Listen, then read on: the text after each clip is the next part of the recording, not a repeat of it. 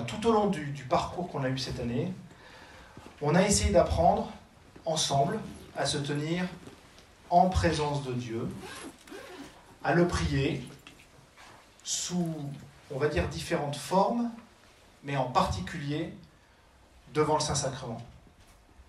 Soit en fait de, découvrir ou de redécouvrir euh, cette forme de prière euh, où nous, nous tenons devant lui.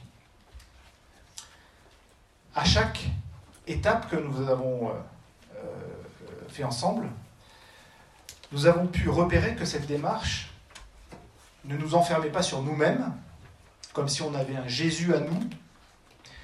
Nous avons vu combien nous étions invités à vivre toujours plus en Église. Et on en reparlera un petit peu à la fin, quand je vous partagerai ce que vous nous avez partagé. Euh, et donc tourner vers ce monde pour lequel Jésus a donné sa vie. Aussi, ce chapitre, ce dernier chapitre, se veut une sorte d'envoi en mission. N'ayez pas peur. N'ayez pas peur. Justement, en parlant de n'ayez pas peur, Saint Jean-Paul II écrivait, et c'est bon de se le rappeler, l'envoi à la fin de chaque messe constitue une consigne qui pousse le chrétien à s'engager pour la diffusion de l'Évangile et pour l'animation chrétienne de la société. La consigne, pour reprendre son expression, elle ne peut pas être plus claire. Diffuser l'Évangile et animer chrétiennement la société. C'est très simple. Et c'est ce qui nous attend à la fin de chaque Eucharistie que nous suivons. Alors, accueillir l'amour de Jésus. Au chapitre précédent, nous avons médité avec euh, la parole de Jésus, avec Sainte Marguerite Marie.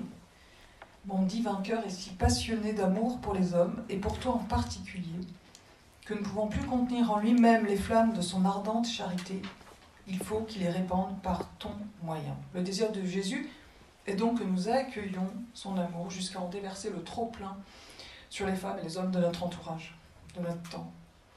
Accueillir l'amour de Jésus. Voilà ce que nous avons essayé de vivre cette année.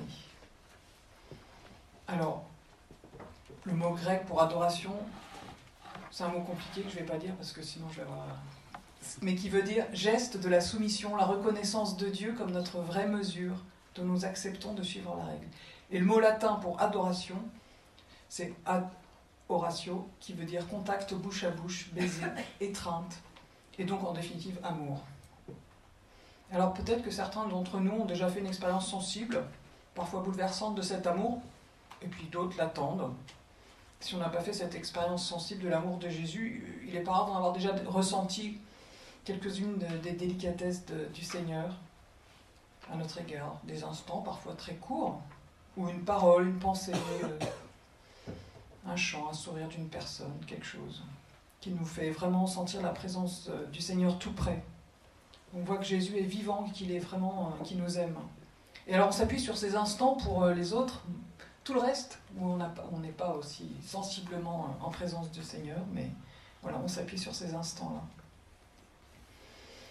Parce qu'on on a bien vu que la foi nous fait dépasser euh, l'expérience de, nos sens, hein, le fait de sentir quelque chose. On ne sent pas toujours quelque chose, vous avez bien vu. hein. Sauf si, tout le monde si vous êtes monté en lévitation à chaque fois, mais je ne pense pas que ce soit le cas de tout le monde. Pourtant, si nous vivons une fidélité à nous tenir devant lui, devant Jésus, nous pouvons être sûrs de faire partie de ces âmes pleines d'amour pour Jésus, qui nous permettent ensuite de poser des actes libres pour aimer, nos actes de foi, notre présence confiante et attentive devant le Saint-Sacrement en particulier. Saint Jean disait, petits enfants, Saint Jean dit dans sa première lettre, petits enfants, n'aimons ni de mots ni de langue, mais en acte et en vérité.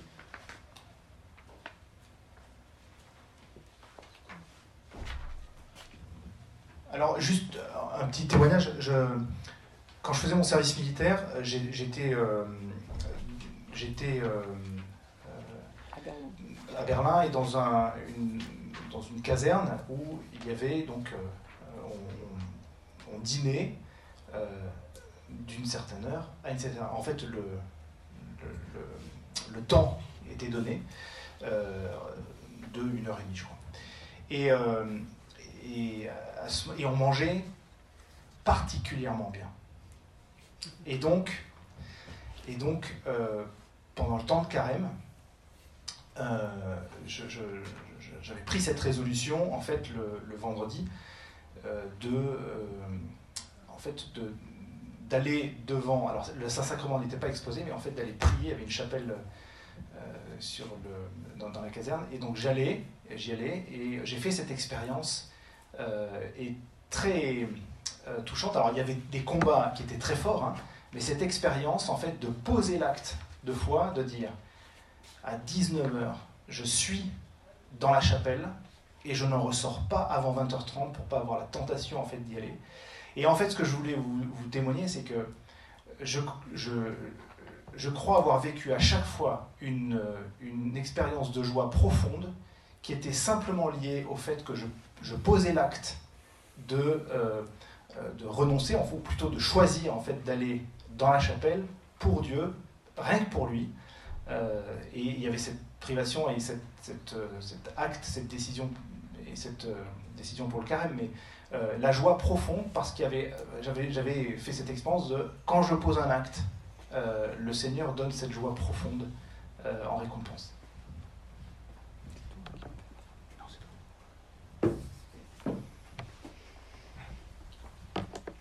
Faire le désir de Jésus de répandre son amour sur tous les hommes. on a vu qu'avec cette euh, sœur euh, Sainte Marguerite Marie, il comptait sur nous, il, nous désignait comme son moyen de répandre son amour. Donc c'est vraiment quelque chose, euh, enfin une confiance folle hein, quand on y pense qu'il compte sur nous avec toutes nos faiblesses, toutes nos, toutes nos, je sais pas comment dire, toutes nos petitesse, il compte sur nous pour répandre son amour. Et Jésus a tellement soif d'être aimé des hommes au Saint-Sacrement son amour, de son amour, que cette soif le consume. Et qui dit, à Sainte Marguerite Marie, dit, mais qui trouve personne pour répondre à cet amour. Voilà, voilà quoi. On, est appelé hein, à dire aux autres, aux hommes à côté, que Jésus les aime euh, d'une façon absolument infinie, qu'on ne peut pas imaginer. Dans l'Eucharistie, nous n'adorons et nous ne voyons pas un Christ qui voudrait seulement demeurer parmi les hommes, mais un Christ qui veut nous emmener vers son Père. Voilà, et pour ça, Jésus aime utiliser les liens en humanité qui nous unissent les uns aux autres. À chacun personnellement, il demande de lui présenter ces hommes qu'il veut conduire au Père. Alors Jésus nous appelle chacun par pure grâce, comme instrument. Saint Jean-Paul II disait La rencontre avec le Christ approfondie en permanence dans l'intimité eucharistique suscite dans l'Église et chez tout chrétien l'urgence du témoignage et de l'évangélisation.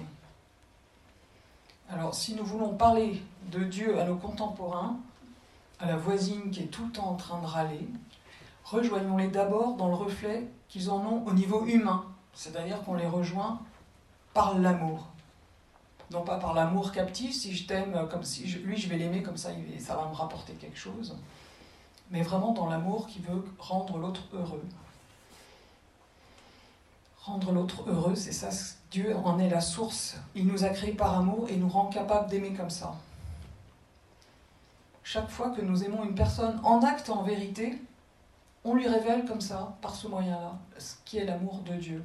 Un amour gratuit et, nôtre est tellement petit par rapport à l'amour de Dieu que c'est vraiment un, simple reflet. Tu vois la Trinité quand tu vois la charité, nous dit Saint Augustin. Évangéliser, c'est aimer. On pourrait aussi bien dire aimer, c'est évangéliser. Et c'est par miséricorde, par amour que nous évangélisons. Ça, il faut vraiment. moi, j'en suis persuadée, mais c'est vraiment parce qu'on voudrait que chaque homme qu'on connaît, chaque personne qui est autour de nous soit sauvée, qu'on va, lui on va essayer de lui parler de, de l'amour de Dieu pour lui. C'est pas, c'est pas, pas pour gagner son ciel qu'on fait ça, comme certains. Alors, euh, annoncer l'évangile en acte, en parole et en prière, c'est ce qu'on va voir. Euh, Jésus disait ça à sœur Faustine. Je te donne trois moyens pour exercer la miséricorde envers le prochain.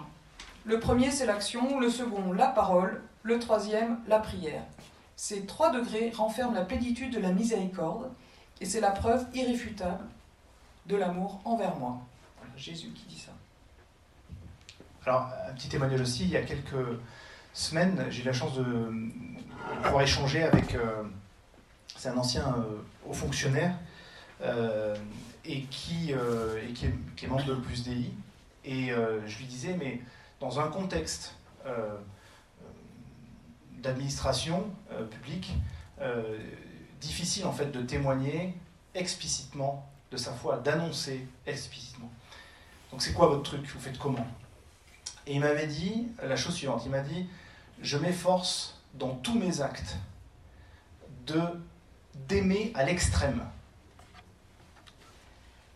et de prier pour que la personne qui soit en face de moi me dise pourquoi. Et après, on a une autre discussion. Donc, aimer, euh, il pose l'acte, il prie, et ensuite il y a la parole.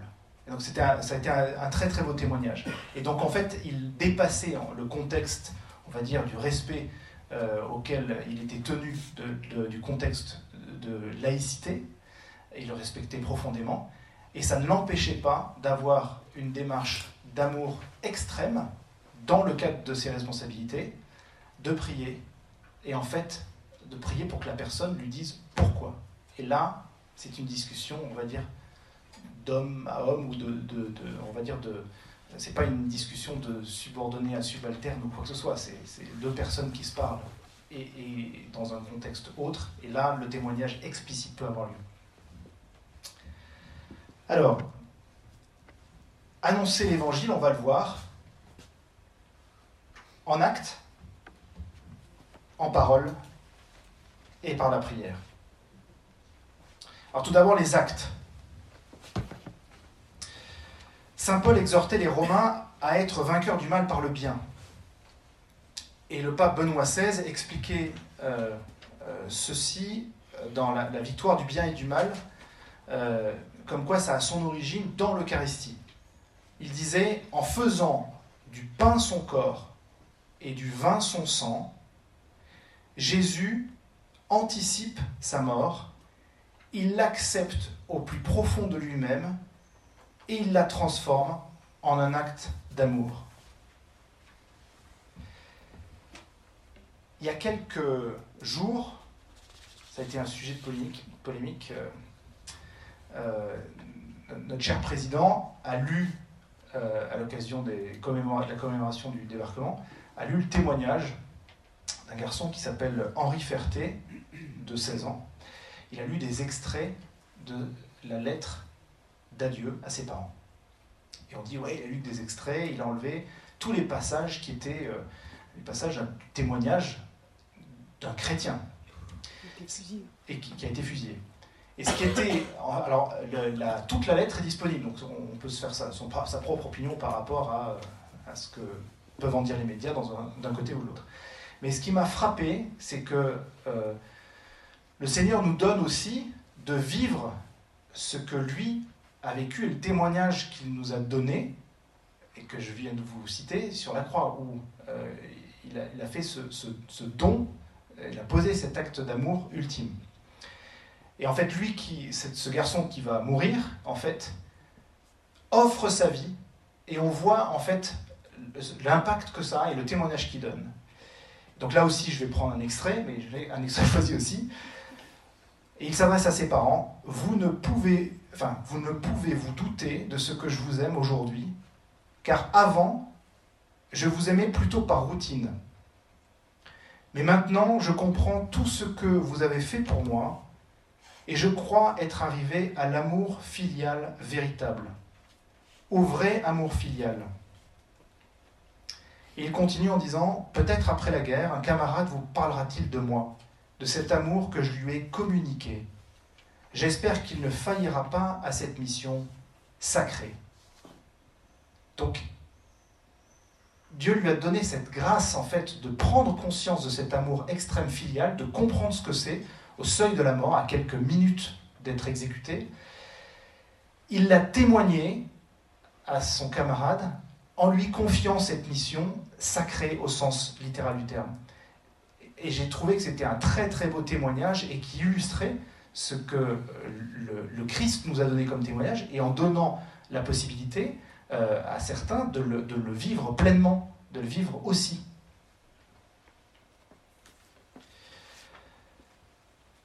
Toujours le pape Benoît XVI ajoute une comparaison étonnante.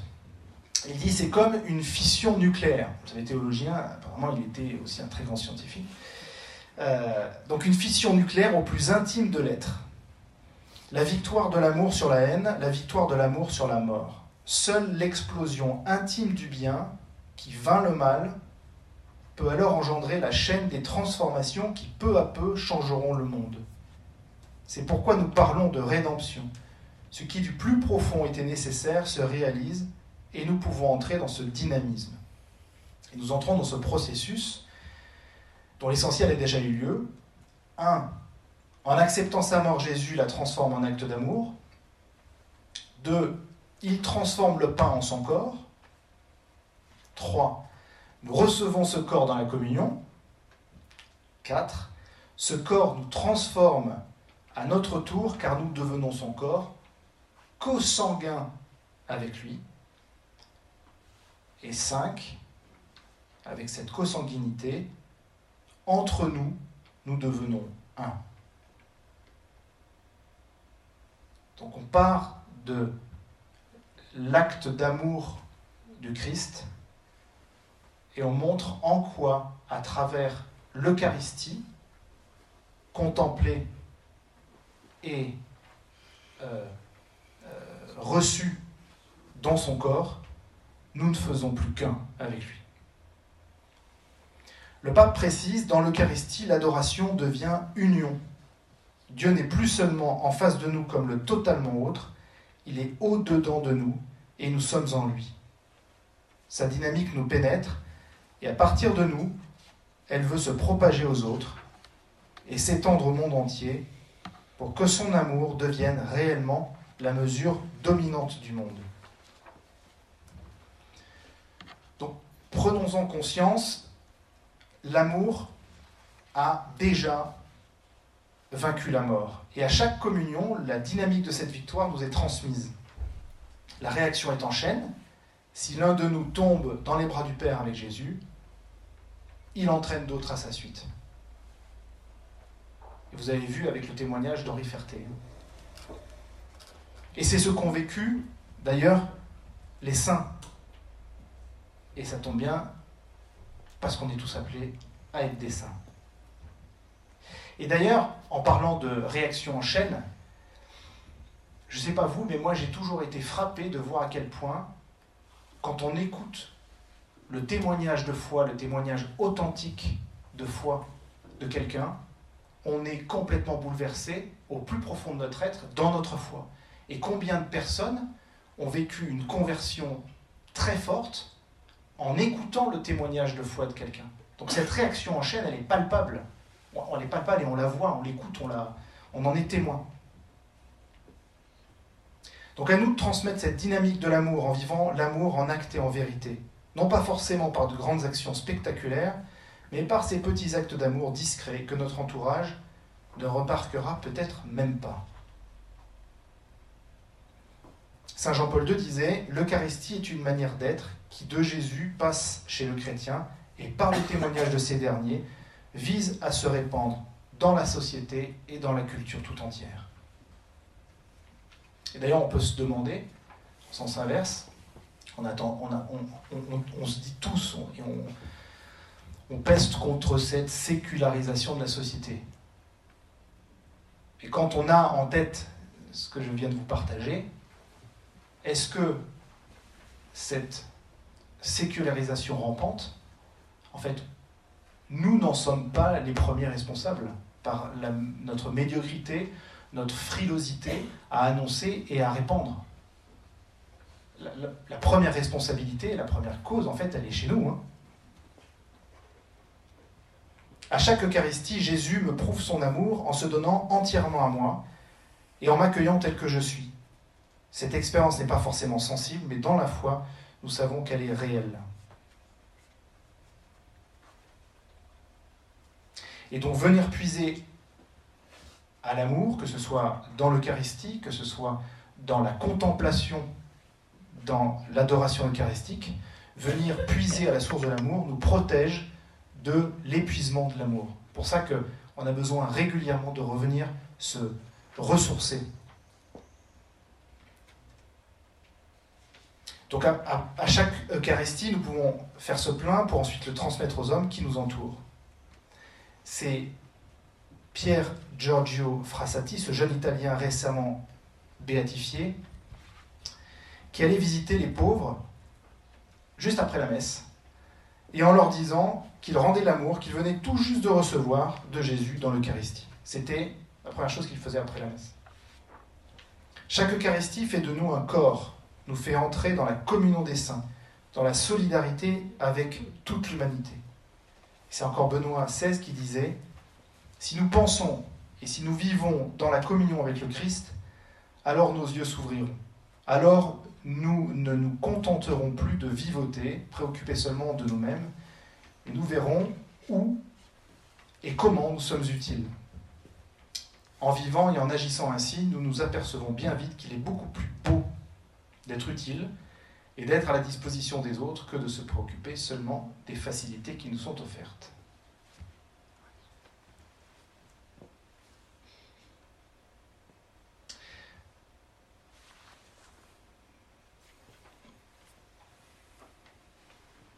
Bon, l'amour, c'est très concret.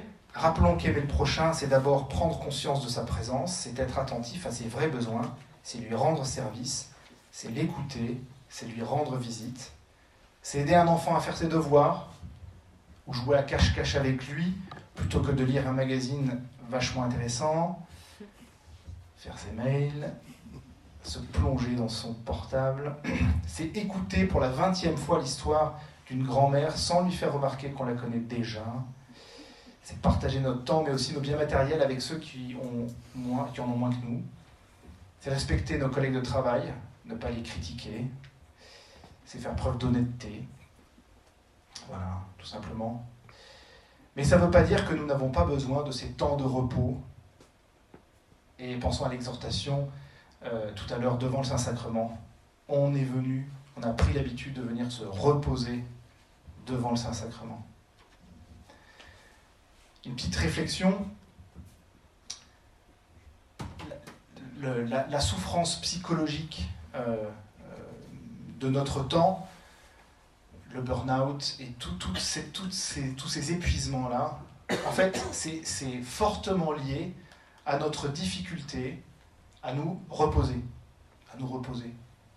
Et donc, en fait, ce temps qui nous est donné de venir adorer euh, est, d'autant plus important dans le temps que nous vivons, de venir nous reposer, nous ressourcer, refaire le plein. Alors Sainte Faustine nous a indiqué la parole et comme seconde façon de pratiquer la miséricorde. Alors avant de parler de l'annonce de la parole de Dieu, on va déjà voir notre parole, considérons d'abord notre propre parole. Sœur Faustine demande à Jésus de lui donner pour les autres des paroles de pardon et de réconfort. Alors, peut-être que certains ont déjà entendu parler des histoires de, des cinq euh, langages d'amour, et dans les cinq langages d'amour, il y a parole, service, temps gratuit, cadeau, geste de tendresse. Et donc la parole, pour certains, c'est d'avoir un, cadeau, ça remplit son réservoir d'amour. Pour d'autres, c'est de passer un temps, que quelqu'un passe un temps gratuit avec cette personne, ça va remplir son réservoir d'amour. Et pour d'autres, ils sont plutôt sensibles aux paroles gentilles qu'on peut leur dire. Alors, n'hésitons pas à remercier pour les services rendus, à faire un compliment pour un travail bien fait, voilà, à encourager les enfants, son enfant. Parfois, on a un peu de mal, hein, mais euh, c'est pas gratuitement, c'est bien aussi. Pour ceux qui ont fait un parcours Zaché, parce que je sais qu'il y en a un certain nombre dans la salle, vous savez, il y a l'exercice sur les merci. Le soir, pendant toute la journée, on voit tous les merci qu'on reçoit et qu'on donne. C'est très intéressant. Euh, alors, on est aussi appelé à pratiquer la miséricorde en offrant aux hommes la parole de Dieu, mais explicitement. Moi, je pense à une amie qu'on a. Euh, son mari est, un haut fonctionnaire et donc il y a régulièrement des réunions, euh, des cocktails où elle, elle n'a jamais envie d'aller. Et elle dit, moi, si j'y vais, je ne repars pas tant que je n'ai pas annoncé explicitement Jésus à quelqu'un. Donc c'est pas son mari qui le fait, il, est, il est entièrement d'accord. Et euh, elle a des témoignages étonnants parce qu'elle réussit toujours à le placer. entre un petit four et un... Et euh, voilà, il y a des gens qui sont vraiment édifiants. Ils se marrent parce qu'ils savent de qui je parle, mais... Euh, voilà, alors moi j'en suis... On n'en est pas tous là, mais sachez que ça... Quand on annonce Jésus explicitement, pour, pour, le coup, c'est vraiment une expérience personnelle. La plupart du temps, on a une indifférence en face de soi, à des gens qui ne sont pas là hein, ce soir, je veux dire. La plupart du temps, on a une indifférence. Les gens vous regardent en se disant Ok, très bien. Comme vous leur aurez annoncé la méthode la semaine dernière. Et puis, parfois, on tombe mais sur des, gens qui, n'attendaient que ça et qui vous le disent. Oh, mais ça fait dix ans que j'ai pas entendu parler de ça, c'est génial. Voilà. Par exemple, moi ça m'est arrivé plusieurs fois, je peux vous le dire. Rencontrer quelqu'un dans la rue, c'était pas ici, mais euh, on leur annonçait les, les horaires de messe de, Noël. C'est quand même, ça paraît complètement idiot. On, était, on était à 20 mètres de, l'église. Et eh ben il y a un monsieur d'un certain âge qui passait. Je dis bonjour monsieur on est envoyé par, votre, par notre curé pour vous dire qu'on vous invite à la messe de Noël euh, tel jour, à tel, enfin 24 décembre à telle heure. Ah bon, mais il y a encore des messes? Ah ben super, super, je vais y aller. Voilà, c'était fait, c'était bouclé. Et c'est une grande joie hein, de le faire, je peux vous garantir, c'est vraiment des grandes joies de, voir des gens qui se, qui se rapprochent du Seigneur, qui, se, qui reviennent aussi facilement. Bon, du coup, j'ai rien, j'ai rien fait du topo, c'est pas grave. Très bien. Euh, le catéchiste nous affirme que l'Esprit Saint prépare le cœur des hommes par sa grâce pour les attirer vers le Christ. C'est ça. Si on a un peu, euh, si on hésite un peu, euh, on a un truc entre nous. On prie le, notre, notre ange gardien d'aller d'aller réveiller l'ange gardien de la personne en face, qui ne le sait pas évidemment, et euh, comme ça, il nous prépare le terrain, en fait. Ça aussi, ça marche super bien. Voilà. Euh, appuyons-nous sur cette certitude que par amour de Jésus, parler de lui, prononcer son nom, c'est un, acte d'amour, de foi. Soyons toujours prêts à rendre compte de l'espérance qui est en vous. Première épître de Saint Pierre. Euh, une discussion aussi que j'avais avec euh, quelqu'un qui avait, une, assez grosse responsabilité dans un, groupe et qui, euh, qui ne cachait pas sa, sa foi. Et il m'avait raconté en fait l'histoire suivante, c'est qu'un jour, un de ses collaborateurs euh, était venu le voir et lui avait dit, enfin lui avait posé une question euh, qui était relative au fait que une, enfin, sa fille faisait sa première communion le week-end suivant. Euh, et donc il, il, avait pris à part son chef et, il, lui en avait parlé. Et en fait, euh, ce monsieur qui s'appelait Yann m'a dit humblement, j'ai été infoutu de lui dire quoi que ce soit. Et ça a été pour lui vraiment à la fois une blessure, enfin une, souffrance, une, forme de tristesse et en même temps un, électrochoc en disant je je veux plus, jamais que ça m'arrive en fait. Je peux pas. les gens savent que je suis chrétien. Je peux pas ne pas savoir euh, lorsque euh, on vient me demander de, rendre compte de ma foi. je, je, peux pas. Ne pas témoigner là. Donc on est tenons-nous sur nos gardes pour savoir rendre compte à tout moment de notre foi.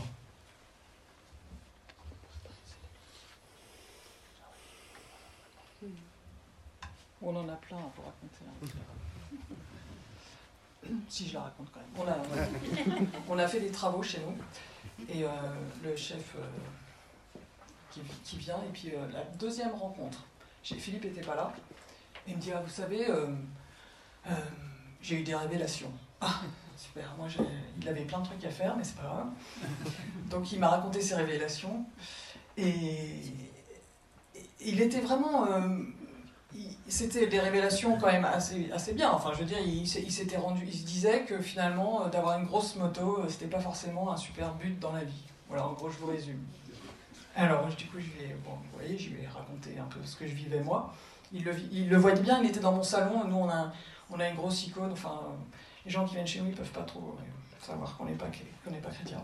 Et ben, pendant les 18 mois où il a fait des travaux, à chaque fois qu'il avait un doute ou un truc, il venait me voir et puis, enfin, il faisait pas la confession, sinon je l'aurais envoyé voir Olivier, mais euh, c'était presque ça. Et n'empêche que sa, fille, euh, il voulait absolument que sa fille fasse sa première communion. Donc, très bien, donc il l'a fait. et je lui ai dit, mais vous savez, ça serait bien qu'elle voit un prêtre pour, pour se confesser avant. Et euh, il était à fond, du coup je lui ai tout raconté. Comment on faisait, parce que c'était pas très compliqué, il suffisait d'aller voir un prêtre, hein, mais euh, vous l'avez vu sans le savoir, mais Olivier. Mais euh, voilà, donc sa, fille a pu faire sa première communion et en recevant aussi le sacrement de réconciliation. Voilà, tout simplement parce qu'il était dans le salon, qu'il avait vu qu'on avait une icône et que, et que c'était pas très compliqué. Voilà, qu'on était ouvert aussi à entendre. Parce qu'il y a le fait de l'annoncer explicitement, il y a aussi le fait d'entendre des gens qui cherchent, qui savent pas très bien par où passer. Et, il faut du temps pour que ça sorte, ça, mais euh, parfois c'est très fort.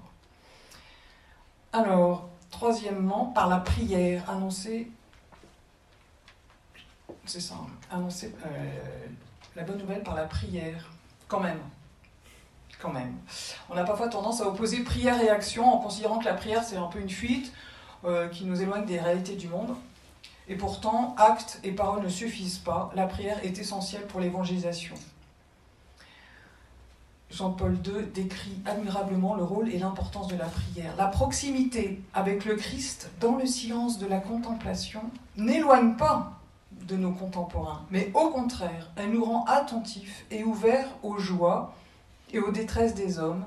Elle élargit le cœur aux dimensions du monde. Elle nous rend solidaires de nos frères en humanité, particulièrement des plus petits, qui sont les bien-aimés du Seigneur.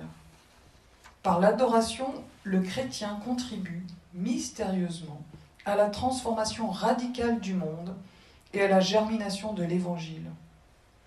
Toute personne qui prie le Sauveur entraîne à sa suite le monde entier et l'élève vers Dieu. C'est pas moi, c'est Jean-Paul II. Voilà. Euh, on, pense à euh, tous les religieux contemplatifs. Hein. ils sont loin d'avoir une mission. Euh, euh, complètement euh, à l'écart du monde en fait. Ils sont, euh, ils sont vraiment mystérieusement complètement dans le monde par, par, cette prière, cette proximité de Jésus qui est frère avec nous en humanité présent et qui du coup, ce qu'on disait tout à l'heure, comme on est un avec lui par la prière, on est un avec tous les hommes. Plus nous sommes proches de Jésus par la prière, plus il nous communique son regard d'amour sur les hommes et son désir de les attirer à lui, afin de les combler de son amour. Sainte Thérèse de Lisieux était un bon exemple pour le comprendre. Son amour pour Jésus était si grand qu'elle aurait voulu parcourir la terre pour annoncer son amour. Et en fait, vous savez qu'elle ne pouvait pas parce qu'elle était malade et qu'elle devait rester. Et du coup, elle a compris que l'Église avait un cœur et que ce cœur était brûlant d'amour et du coup, c'est quand elle a dit, c'est ce qu'elle a dit, dans le cœur de l'Église, ma mère, dans le, dans le cœur de l'Église, ma mère, je serai l'amour.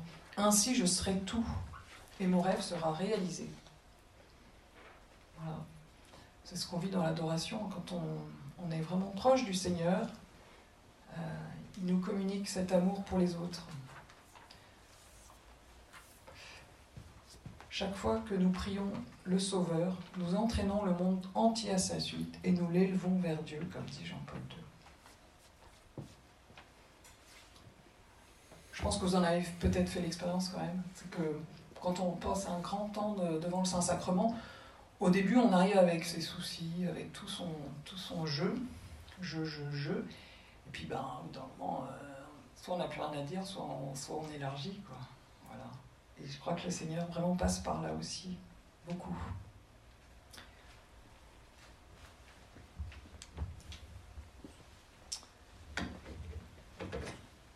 Voilà, alors on va conclure. Ça va être fini.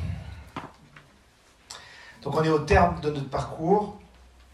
Pendant ces neuf mois, nous avons appris ou approfondi notre prière personnelle, et donc en particulier dans l'adoration eucharistique. Nous avons appris à nous mettre en sa présence, à lui parler avec nos mots, à lui présenter notre journée, nos joies, nos soucis, à faire silence pour le contempler tout en le laissant nous regarder. Alors aujourd'hui, laissons retentir en nous ces questions en nous tournant vers le Christ. Jésus, est-ce que je crois vraiment que tu tiens le sort du monde dans tes mains?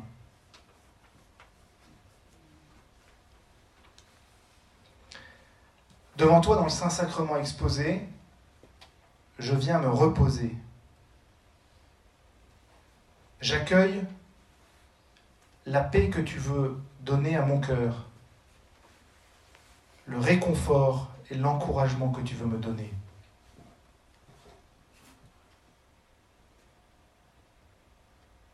Quand ai-je déjà expérimenté ton aide concrète, ta présence, ton conseil? Oui, je crois que tu agis vraiment dans ma vie.